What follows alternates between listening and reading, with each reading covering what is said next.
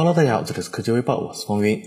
距离今年秋季 iPhone 12的发布时间越来越近，更多来自苹果供应链泄露的信息开始浮出水面。据外媒报道，有爆料人士曝光了 iPhone 12的 OLED 显示屏的模组，从图片本身很难辨别出太多的细节。而附带的 Twitter 除了提及是 iPhone 12 OLED 屏幕之外，也没有提供更多的信息。业内普遍认为，iPhone 12系列中四个型号都将使用 OLED 的屏幕，而三星被认为将负责制造 iPhone 12 Pro 和 iPhone 12 Pro Max。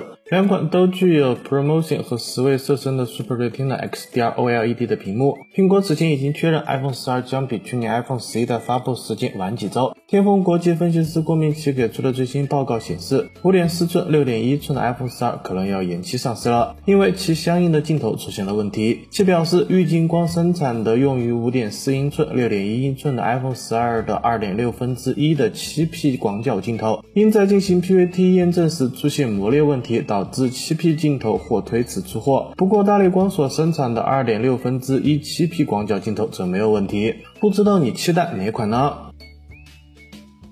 按照惯例，华为将在下半年发布 Mate 系列的旗舰手机。在今天的中国信息化百人会2020年峰会上，华为消费者业务 CEO 余承东表示，今年九月份将发布新一代的旗舰机，将采用华为麒麟芯片。余承东还表示，由于制裁，华为领先全球的麒麟系列芯片在九月十五日之后无法制造，将成为绝唱。现在爆料人爆料，麒麟下一代旗舰芯片命名为麒麟一千。将在九月五日正式发布。据悉，麒麟一千基于五纳米工艺制成打造，可能会采用 Cortex A 七八架构，性能相比麒麟九九零会有大幅提升。此前，业内人士指出，华为五纳米麒麟芯片的成本介乎 Apple S 十一与 Apple ARM CPU 之间。不知道这样的消息对你会不会有什么影响呢？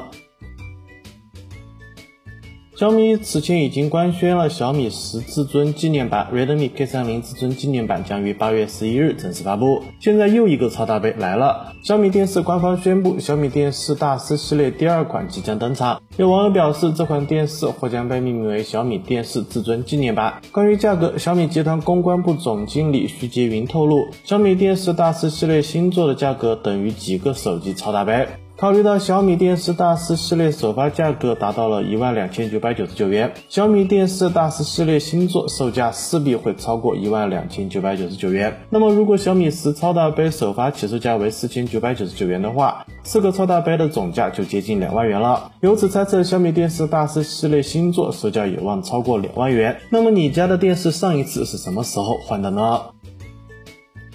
三星 is Unpacked 二零二零发布会带来了 Galaxy Note 二十系列智能机、Galaxy Fold 2折叠屏新机、Galaxy Watch 三智能手表以及 Galaxy Tab S 七系列五 G 平板电脑等。现在也有消息称，三星将在十月下旬时候推出一系列的平板笔记本电脑的新品。外媒 Let's Go Digital 曝光的一项商标申请表明，三星或很快发布新款五 G 变形本。三星在八月六日向欧盟知识产权局提交了三星 Book Flex 五 G 商标申请。作为去年十月推出的 Galaxy Book Flex 的继任者，三星或许还会为它配备延迟低至九毫秒的 S Pen 手写笔。最后，三星可能会同时发布入门级的三星 Book Air 系列。对三星笔记本感兴趣的小伙伴可以关注一下。